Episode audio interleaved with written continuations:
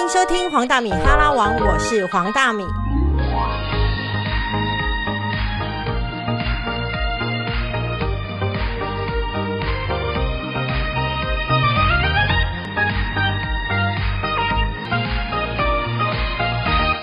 哎，这个节目好像停止了很久，然后之所以让我现在又愿意开始，就是呃来录制这一集呢，就是我受到一本书的感动。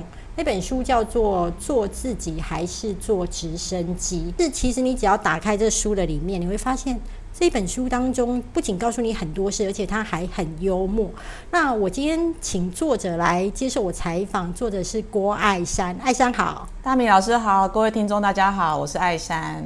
对，爱山的那个资历非常的显赫，就是国内各大就是知名厂牌，他都待过。有待过哪些就是很厉害的公司，可以跟大家讲一下吗？好，我从第一家开始好了。我 待过五分钟，大概五分钟左右，请各位忍耐。就是我待过宝桥、莱雅、台湾交生，然后我去了中国上海的葛兰素时刻。待过港商的维他奶，待过中国的麦当劳，然后中国的星巴克。嗯嗯，就是等于说包含台湾的知名的企业、香港的知名企业、大陆的知名企业，你都待过。对，那我觉得这一点是非常厉害。可是我想要回到就是一开始，就是你一开始去宝桥，那我觉得你会进宝桥，我不意外。我印象当中，宝桥是除了台大、政大，嗯，他其他学校他是不用的，比较不倾向，真的。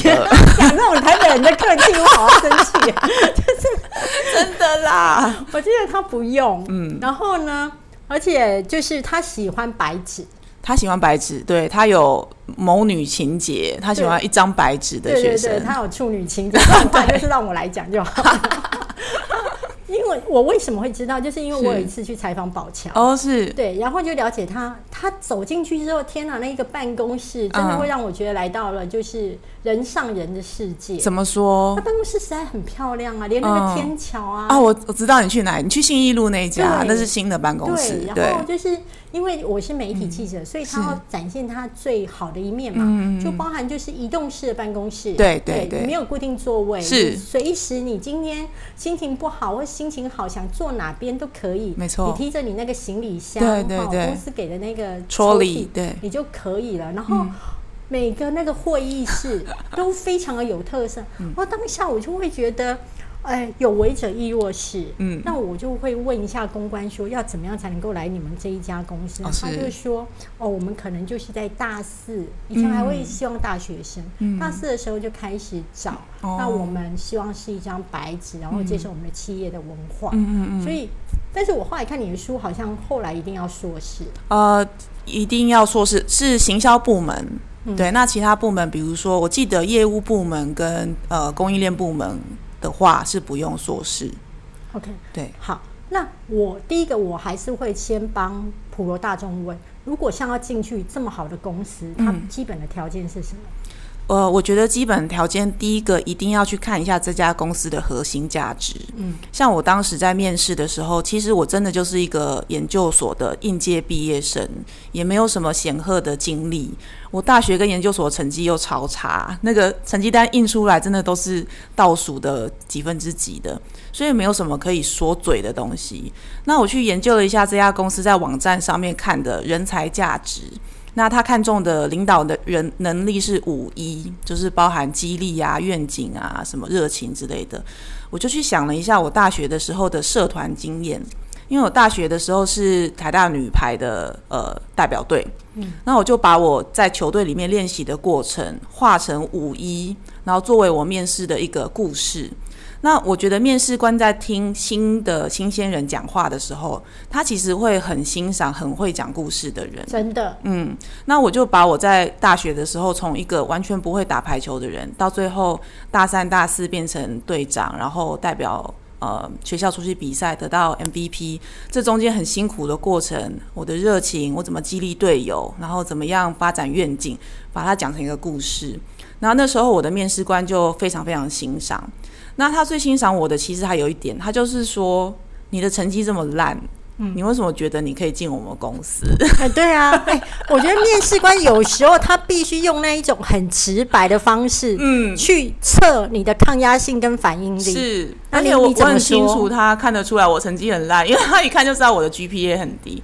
我就说跟我的打排球的热情是一样的。我在打排球之前，进校队之前，我是一个运动神经很差，协调性很差。我唯一的长处就只有我长得高，以及我热爱排球。嗯，所以我现在进宝桥，我也只有两个长处。第一个长处是，我觉得我已经准备好了，我已经研读了贵公司所有的人才需求。第二个长处就是我对行销真的非常有热情。嗯，对。那我就举例了，他们公司的几个牌子，我怎么样使用它，然后我在看这些牌子的时候，我的感觉是什么。然后我也举了一些我自己很白痴的呃例子啦，就是说，其实我平常。下不是下班，就是下课之后最喜欢做的事情，就是在货架前面去研究每个洗发精，还有每个沐浴乳后面的标签，然后它的诉求是什么，然后为什么一家公司会有这么多牌子，它大概的呃目标群众会有什么样的不一样，然后自己在脑子里面做沙盘推演。所以面试官在跟我讲话的时候，他不觉得我是一个应届的毕业生而已。其实我已经三号有一点点像他们的实习生，对他们的公司的目标，还有对他们品牌各个品牌的理念有一点点了解。那我觉得这个是我跟别人会成绩好的一样的面试者可能比较不一样的地方，就是你做足了功课。嗯，可是我觉得光当中在你的书当中有提到一个关键性的一个问题，对，就是。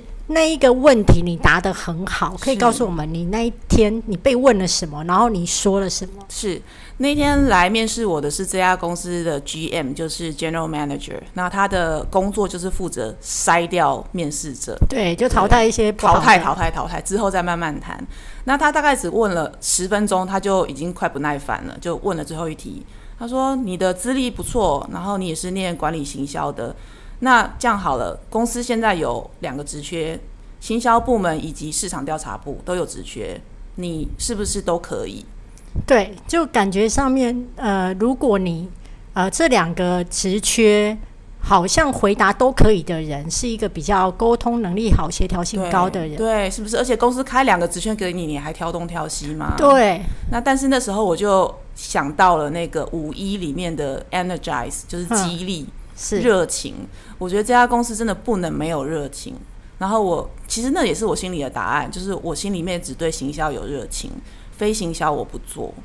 那就因为这个问题，我成功的留到第二个关卡，我没有被刷掉。所以就是你非行销不做这个标准答案打动了他。对，而且我应征的的确是行销部门的工作，就不会到最后说人家跟你说有别的部门开缺，你要不要去？我觉得这个就是陷阱。OK，所以听起来就是说，如果你假设你是听众，想要进去一些知名的大企业，其实你先了解这一家企业的文化，或是他做过什么事，是，然后先很像那一家公司的人，没错，你才能够进去那一家公司嘛。对对，好。但是我要跳着问是说，我觉得你书里面很有趣，是因为我觉得你很有很真心。嗯，即便我已经。看完这么久了，最少有两个礼拜，我还是印象很深刻。嗯，因为其实后来你就是也跳离宝桥，嗯，然后甚至去了一家就是美妆品牌。对，但是去了美妆品牌，一般女生都会觉得好棒棒哦。但是我觉得你在 你在这家你在书里面，我真的觉得你骂人都不带脏字。我觉得你，好，我我我要要解释了，是不是？对，就是说。他他进去了那一家美妆公司之后，他在书里面讲说，他觉得每一天同事都好像有一点不一样。对，大概怎么样的情况？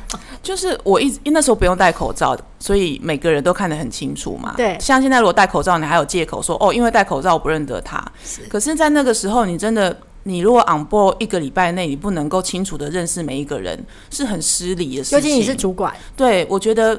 到新公司，我现在是奉劝大家，一个礼拜内就要记住大家的头衔跟名字，而且是中英文。哦，压力超大，我想离职。这个不是不是，这个是真的很必要。如果一个人走进你的办公室，他还没跟你打招呼，你就可以跟他说：“哎，大米老师怎么样怎么样？”他会觉得哦很窝心，你很你很认识我，你很看得起我。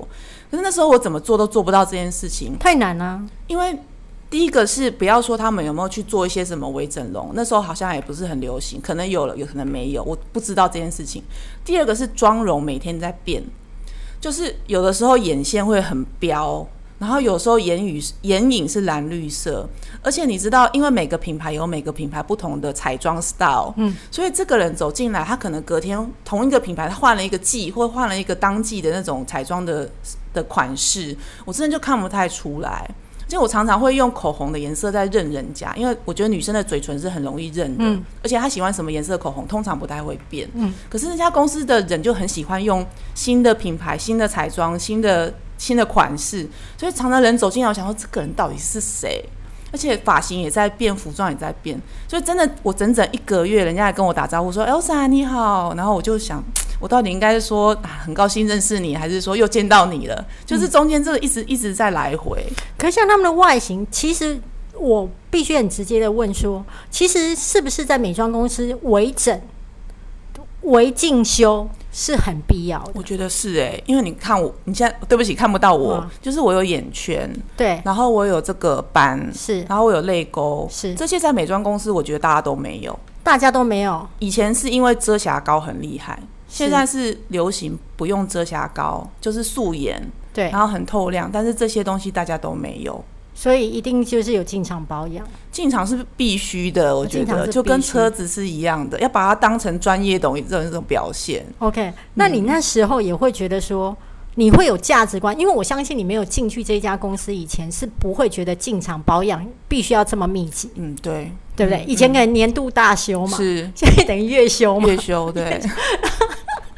那就我想要问是说，那你有没有觉得，其实一个环境是很容易影响你的那个价值观跟你的行为？我会耶，我在那家公司的时候，我花好多钱在化妆品、保养品还有包包上面。嗯嗯，因为我觉得那些是我职业上面必须要有的军备竞赛武器武器。嗯，对，就是我不能够出去，比如说我去百货公司巡柜，或是跟百货公司在谈周年庆的时候，我不可以看起来不像这家公司的人。所以其实是蛮金的，对，是很金的，因为你这代表你牌子的专业啊啊！如果有点像穿着 Prada 的恶魔吧，如果那家公司出来的人穿的这样子滴滴答答的话，就外面的人也不会想跟他们谈事情啊。那我就觉得那这样不就我毁了这个牌子或这家公司的生意？所以真的是要。很上心，你知道吗？要很要有上进心。我我为什么会对这个很有感？是在于说，其实你书里面有讲啊，你就是说，其实有些同事呢，你是后来他就是很认真的在进，就是进场保养的情况之下，你是常常认不出来的。那你只能够听透过他的声音，嗯，他讲话方式，或者是他骂脏话的习惯用词，你才知道说，哦，听声辨人，原来你是那一张。你你这个这这个声音，这个习惯讲脏话的，现在的这个你，就是那个之前那个你。对。那为什么我会看到这一段会非常的有感触？是因为我以前在电视台。是。那只要是大休假，是过年 你就知道年假回来，对，年假回来，你知道吗？大家讲贱话是不带脏字的，就是那一个女主播可能就是去整形了，然后她就是有。很高挺的鼻子，因为你知道，其实我后来发现，眼睛变还不见得你会认不出来，是鼻子变，整个不一样，中心就这样子，立刻从台妹变成杨梅。然后，因为我们的产业哦，也跟你们的产业有一点像，就是我们很多东西就是看在眼里，但是又不能讲，所以，但是同事们又会想闹，就会过去讲说：“哎，新同学，自我介绍一下。”对，所以我看到你这一段的时候会特别有感，但我自己感觉到是说，其实你没有那么融入那个企业文化。是，嗯，我觉得我很尽力了，嗯，但你还是觉得没办法。我最后还是觉得没办法，嗯，我真的没有那么爱美，嗯，对我，我不是说爱美不好，因为这家公司卖的就是美丽。美丽就是他们的专业。对，那你要爱美还不容易耶。你要看遍所有的时尚杂志，对当季所有的潮流、所有的包包、所有的彩妆如数家珍。这个你内心要有多大的热情啊？嗯。然后你要花每天花多少时间去把那些东西放在你的身体上跟你的脸上？嗯。所以我觉得到最后还是说我对这个东西到底有没有热情？我觉得我对洗发精、我对沐浴乳，或是我对。呃，婴儿用品品牌有热情，因为我真的是很喜欢去用，然后感觉到它改善了我的生活。可是对这种化妆品啊、香水啊，或者是时尚品牌，我真的不觉得这个是我的热情，是跟我的强项，甚至我觉得我学不会。我可以理解，因为。其实当那不是你的热情的时候，就会产生那种价值观的拉扯。嗯，然后你每天是在演一个公司认为你做的很好，但你内心有很多问号。对。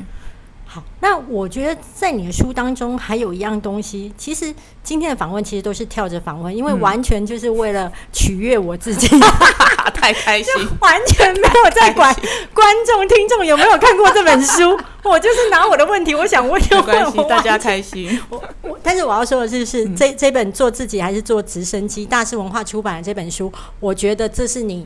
呃，今年度一定要必买的一本书，就是你如果不买，我真的觉得可惜。我觉得黄大米那两本书，你真的还好，不要这样在这边。这一为什么我觉得一定要买，是在于说，因为我觉得它真的很好看，还有它的资历遍及了就是两岸三地。那在这两岸三地，你会发现都是同样的有折磨，嗯，所有的折磨其实是差不多，就会让你很有共鸣。然后我自己那时候看到这本书的时候，我对于说。我自己的畅销，我是会感到汗颜。不要这个样子，真的真的，我自己会觉得，在你的书面前，我凭什么畅销？因为我觉得你写的太好了。大米老师，真的真的真的真的，我鸡皮疙瘩起来了。哎，真的，我是很真心的，真的。你你，我相信我 p a c k a g e 到现在没有一本书让我这么舒服。天哪！然后我要问的是，说让我很有共鸣，是说。因为我们都是属于能干的主管，哎，对，能干的主管就会觉得，全天下的人都想往上爬，对，然后会觉得上进跟往上求。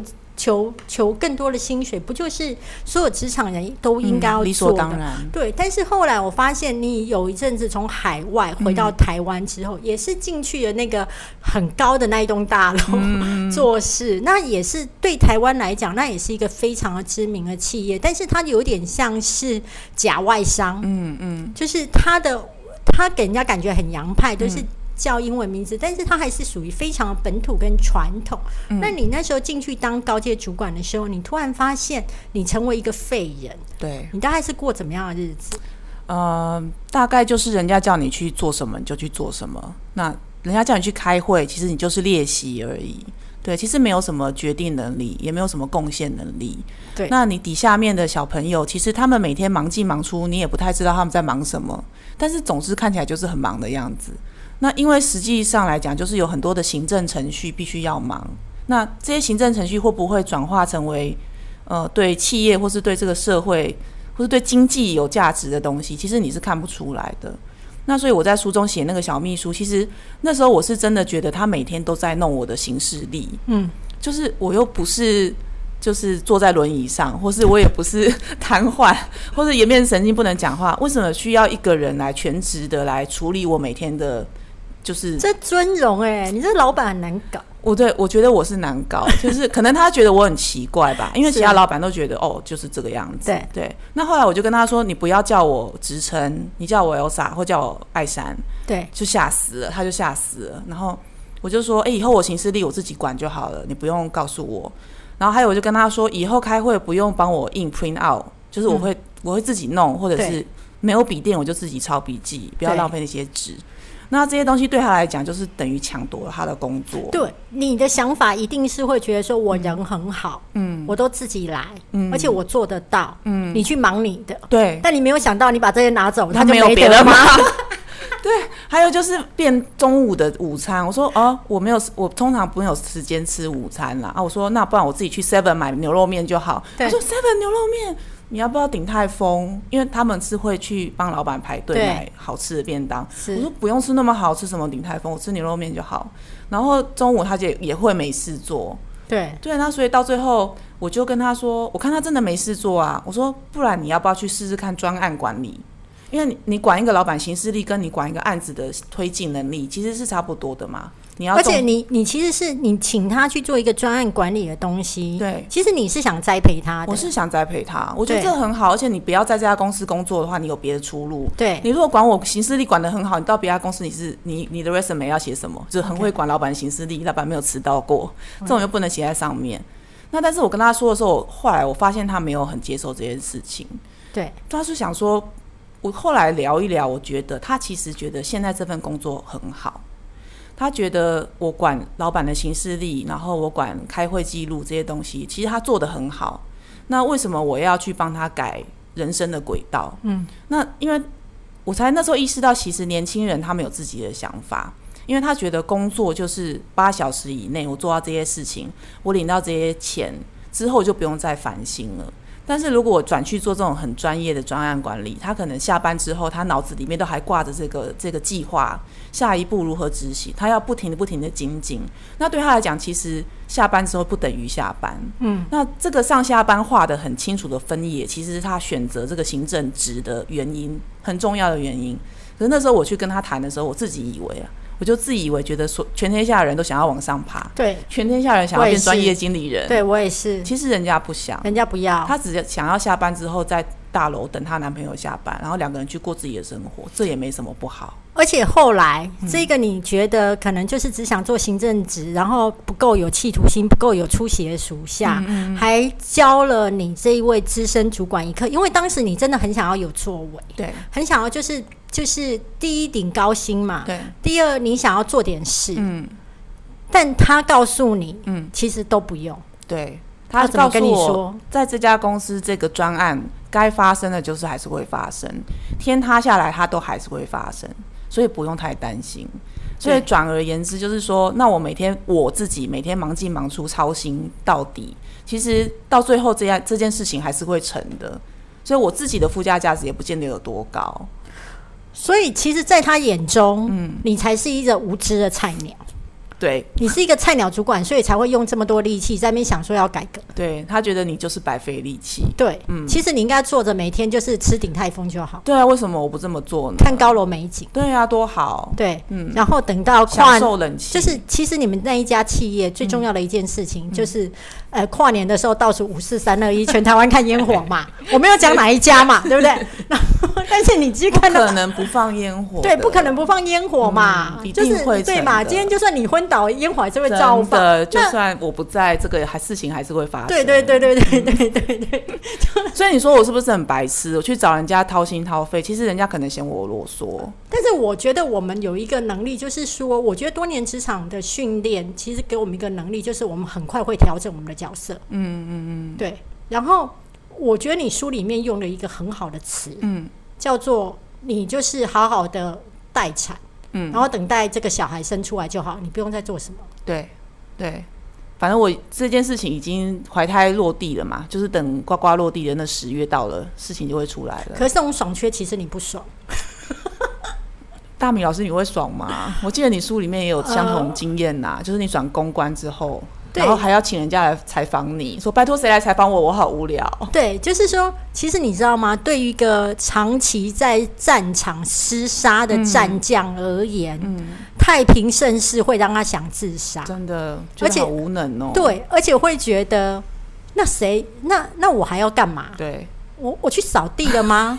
你你懂我的嘛？就是我们这种过于能干的主管都会有这种情况。那为什么我刚刚对于你辅导属下呃上进这件事情非常有感？就是说，我也曾经在某个呃媒体当去去当主管，那我也是空降。是那空降呢？其实公司赋予我的任务是整顿。哦，是整顿哦，你的你的是你自己想整顿哦，我是公司希望我整顿，那我就会更积极整顿。对啊，对啊，我告诉你，整顿真的真的需要一点时间。是，那我当时就犯了，就是我想很认真整顿，那属下就一起就是呃呃，就是完全不鸟我的指令，就会说好但不做。嗯嗯嗯，你知道吗？属下最厉害的一点就是说好但不做。嗯嗯嗯。比较不厉害的是直直接跟你讲我不做，那你就可以讲说他是那个啊，呃，就是不听指令，嗯，但他听啊，他做不到啊，对。对。然后后来我曾经有找过一个属下，哦，因为我觉得他是还算能干，我们都会觉得那还算是可造之才，才愿要用你跟你讲，我就跟他说，你文笔这么好，你要不要就是。